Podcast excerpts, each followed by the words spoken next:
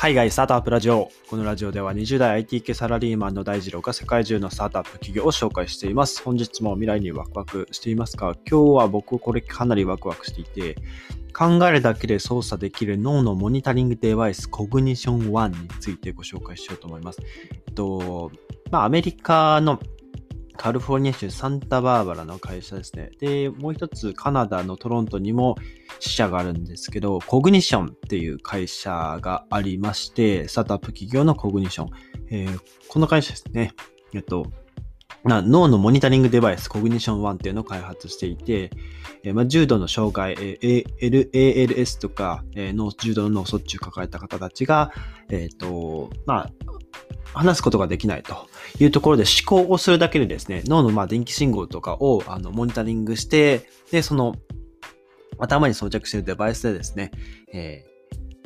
ー、脳の、えーと、装着している側にとっては AR 技術でですね、えーまあ、モニターをですね、こう画面上に、モニターの画面上にこう表示させたりして、えー、操作できると。で、えっと、人と会話、コミュニケーションができるっていうデバイスを作っていますと。はい。で、まあ、3つまとめる、簡単にまとめると、まあ、重度の障害者の円滑な意思疎通をアシストすることができる。で、2つ目が装着、装着者の装着者の脳の活動をつぶさにモニタリングができると。で、3つ目が装着者のデバイス上の画面上で、えー、カーソルを移動とかメニューとオプションから選択して、えー、会話をすることができると。いう、まあ、仕組みになってます。このコグニション1がですね、えー、まあ、装着者の方が、まあ、考えるだけで、えー、まあ、そのデバイスが、コグニション1が、その思考を読み取って、で、コグニション1がですね、代わりに話してくれるんですよ。うん。あの、YouTube にですね、いつも通り概要欄貼ってある、概要欄に動画貼ってあるので、実際にですね、頭に装着して使っている動画ですので、まあ、こんな感じで会話ができるんだっていうところですね。はい。見ていただけたらなと思います。はい。で、えっと、まあ、これですね。あの、まあ、外部の方が、その何かこう、コミュニケーションで、えー、まあ、会話でこう話しかけてくれると。で、それをまあ聞き取って、それをまあ考える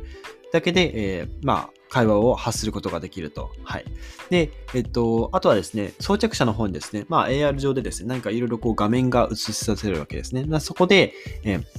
まあいろいろこうメニューを使ってですね、えー、他のデバイスと接続することもできるというところで、まあ基本的に 4G 回線を使って、えー、まあこの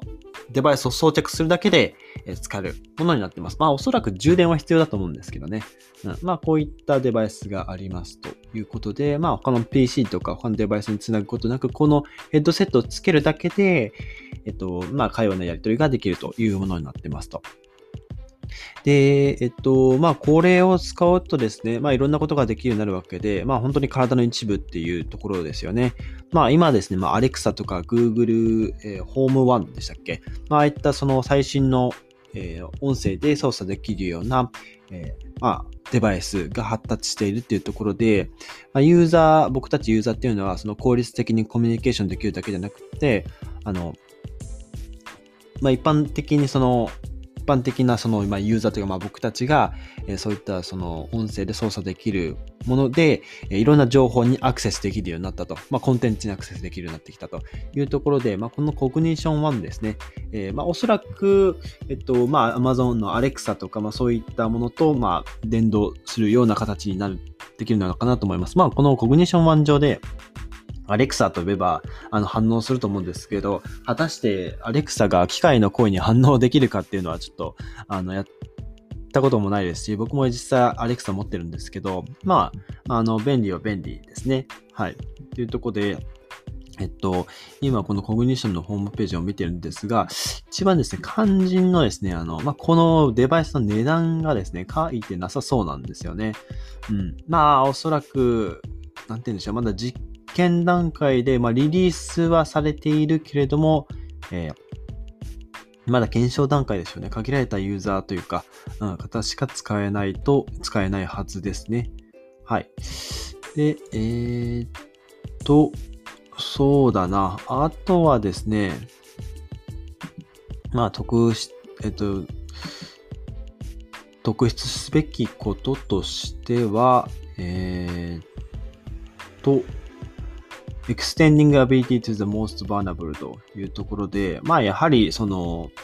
これまでえっと、まあそういった重度の障害があった方たちって、いろいろなこうデバイス、まあデバイス自体がそもそも発達してなかったっていうことが前提になるんですけど、まあいろんなこういった便利なデバイスを使うようになって、えっと、まあ日常通り、日常通りというかまあその障害が起こる前、以前、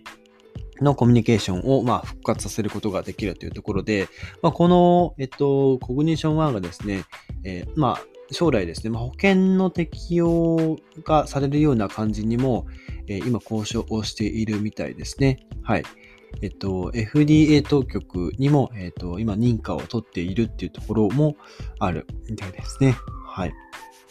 というところで、あとはまあ、このテッククランチの、えっと、まあ、記事にも書いてあるように、えー、まあ、身体障害者を、え擁護して、擁護活動している、えー、DJ 兼講演者の、まあ、クリス・ベネディクトさんの、まあ、え動画もこのテッククランチの方にあるのでですね、えこのベネディクトさん、ベネディクトさん自身が、ま脳性麻痺を患っているので、まあ、体の動きも制限されつつ、まあ、自由に話すこともできない。といったところなんですけど、まあ、様々な仕事でですね、まこのヘッドセットをつけて、えー、